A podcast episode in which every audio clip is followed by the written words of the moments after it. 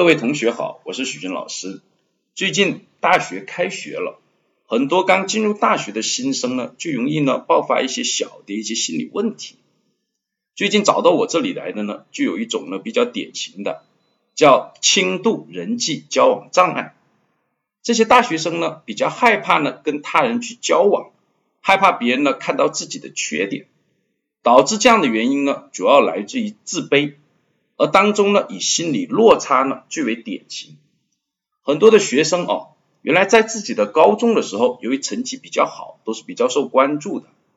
可是当他呢来到了这个不错的大学以后，他发现周围的同学，哎呀，跟他都差不多，甚至要比他厉害很多的都有，因此产生了这种心理落差，使得他呢不太敢呢去跟别人交流交往，害怕别人呢看到自己的缺点，说呢自己不行。这种轻度人际交往障碍的问题要尽早的解决，如果任由它发展严重了以后，很麻烦。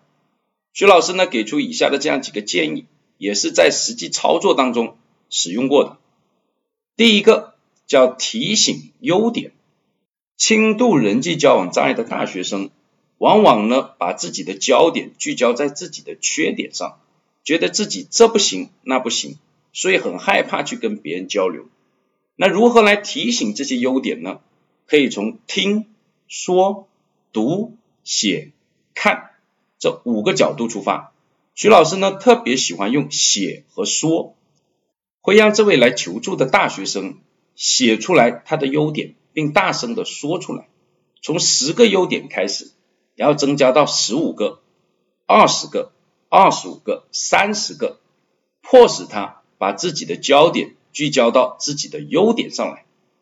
第二个建议是要增加集体活动，这需要呢家长跟老师的配合，要尽量呢使得他来牵头，比如说请宿舍的人一起吃个饭，或者呢请呢都是同个地方的老乡一起吃个饭，从而增加他人际交往的频率。